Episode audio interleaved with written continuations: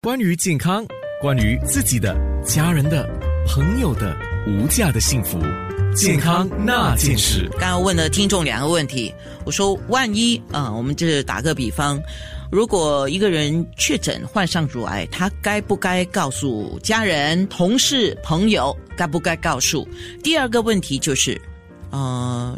工作女性尤其了哈，因为女性还是比较多会面对乳癌的问题了。工作女性啊，就是在面对乳癌的治疗的时候，她要选择的是完全不工作，或者一边工作一边治疗呢？就是说完全不工作，然后进行治疗。那听众给了我他们的想法，医生的想法当然是从专业的角度。新加坡国立大学癌症中心的肿瘤血液科顾问医生欧冠伟医生，我们先问啊，一位。女性，呃，如果被诊断患上乳癌，她首要必须要做的事情会是什么事呢？Hello，大家好。嗯，其实我是觉得，如果一个女性发现。啊，患有乳癌的话，先要从医生知道乳癌到底是第几期，然后治疗的方案到底是什么。这样的话就可以比较了解要怎样做充足的准准备，怎样跟雇主啊、跟家人讲，让生活做一点调整。所以首要。就是先了解自己的病情，对，是属于初期还是中期，还是比较危险的？比较危险是第三期，对吗？呃，其实乳癌很特别，有分第零期、第一、第二、第三，还有第四期。然后所谓第四期呢，就是呃所谓的末期乳癌了，已经转移到其他的器官，比如说肺部啊、肝脏还有骨头。第零期呢，就是那个乳腺细胞还没有侵袭到周围的呃普通细胞的。组组织内是可以完全的根治。第一到第三期其实已经侵袭到呃周围的组织，可是也是可以痊愈的。只是说以分那个肿瘤的大小，比较小的肿瘤没有淋巴受到影响的话，就是第一期哦。然后如果是比较大的肿瘤或者更多的呃淋巴结受到影响的话，就是第三期。可是还是可以根治。根据你临床的经验哦。你觉得一个女性被诊断患上乳癌，她能够这么冷静的去了解自己，如果是第一期、哦零期、一期、二期、三期、四期该做什么吗？其实，嗯，现在乳癌的治疗的呃了解，我们已经啊比五十年前呃已经先进了很多。很多人都以为每个呃患有乳癌的病人都把必须把整个乳房切除，很多人认为可能需要做长期的化疗，或有些人可能以为无法治疗。可是这是不正确的。大部分的女性，特别是第零期或第一期的乳癌，可能是可以保乳。那很大部分的女性，特别是那个荷尔蒙阳性。的乳癌的话，也可能不用化疗，所以其实啊，我们必须从医生方面知道病情到底是怎样，然后我们大部分女性也是可以成功的。啊，做根治的治疗的。换句话说了，他知道就是确诊的时候，可能是他自己面对医生，或者是他有身边另外一个人、家人或朋友陪他一起面对。所以在如果是有人陪他一起面对的话，旁边那个人的支持跟那个时刻，应该是这个人需要扮演一个很重要的角色吧。当然，如果我们呃呃首次看到一个刚被诊断出有乳腺癌的病人的话，通常那个病人可能那时候还处于一个比较迷茫的状态，可能不太知道到底有什么事情发生。然后我们从呃病患一开始诊断后到设计那个治疗的那个时间其实是蛮短的，我们是动作蛮快的。所以这个时候如果有一个家人或亲戚或者朋友在旁帮忙病人呃。得到这些资料，帮他去做笔记啊，或做进一步的研究，其实是非常的重要的。所以就是说，回到我刚才问的问题啊，很多人会选择不告诉任何人，然后自己去面对啊。如果你觉得你自己可以啊，那你可以选择这样的方式。不过我估计，我猜测啊，心理的支持或者生活上的支持是很重要。等一下我们多谈一点。那如果一个工作女性啊，她他的安排将会是我们直接讲，他就是保留工作，继续工作，然后一边治疗，还是他应该把工作放下呢？其实大部分的乳癌的病人，就是我的病人，其实都有呃继续工作的，可是工作的那个范围可能有做调整，对，可能呃就是要看到底治疗的方案到底是什么。当然，如果开刀的话，需要一点时间让那个呃伤口愈合啊。如果放射性电疗的话，其实时间非常短。可能少过一个小时，只是说每天可能要做放射性治疗，那他们就可能跟雇主做一点，就是要求可能从家办公啊，或或可能呃拿几个小时的假。如果是化疗的病人的话，有些化疗是比较短暂，可能三个月内只有四次化疗；有些人可能是比较久的，六个月可能到长达一年。那这些病人的话，嗯。也要看那个方案了。如果是每三周化疗一次，呃，两次化疗的疗程之间，呃，如果他们的生理和心理状态是还好的话，也可以呃继续工作。就我觉得每个人呃不一样。如果不想工作，想全呃全职的去关注自己的。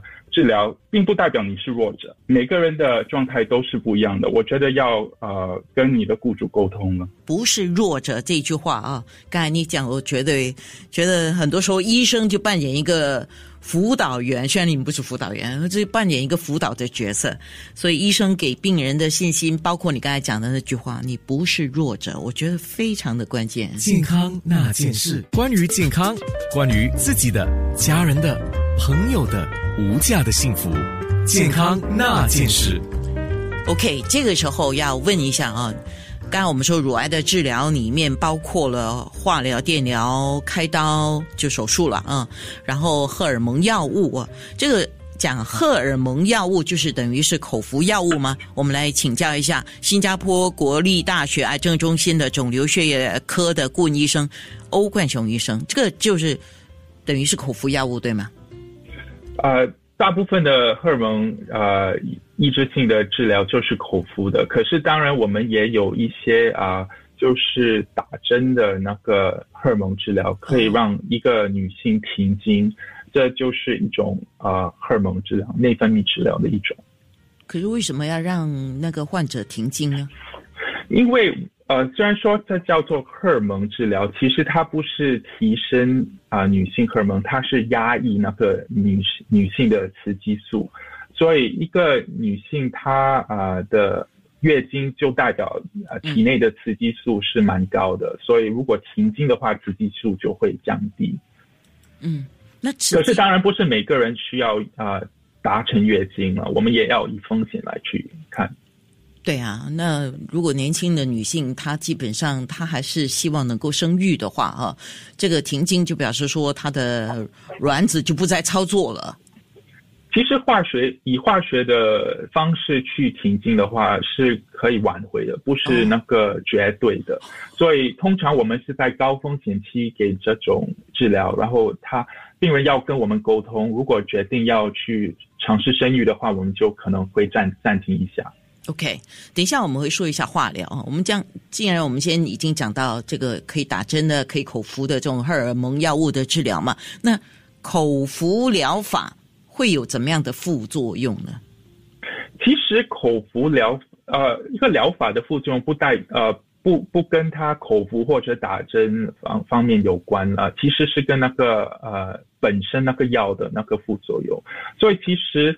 呃，荷尔蒙疗法它其实是压抑那个雌性呃激素，所以一个人就患有那种更年期的那种副作用，比如说可能有肌肉酸痛啊，有点情绪暴躁啊，或者皮肤和女性腹部有点干燥，容易肥胖，因为那个呃新陈代谢可能也会放慢，所以我们呃需要跟病人做辅导就权衡利弊啦，可以这么讲吧。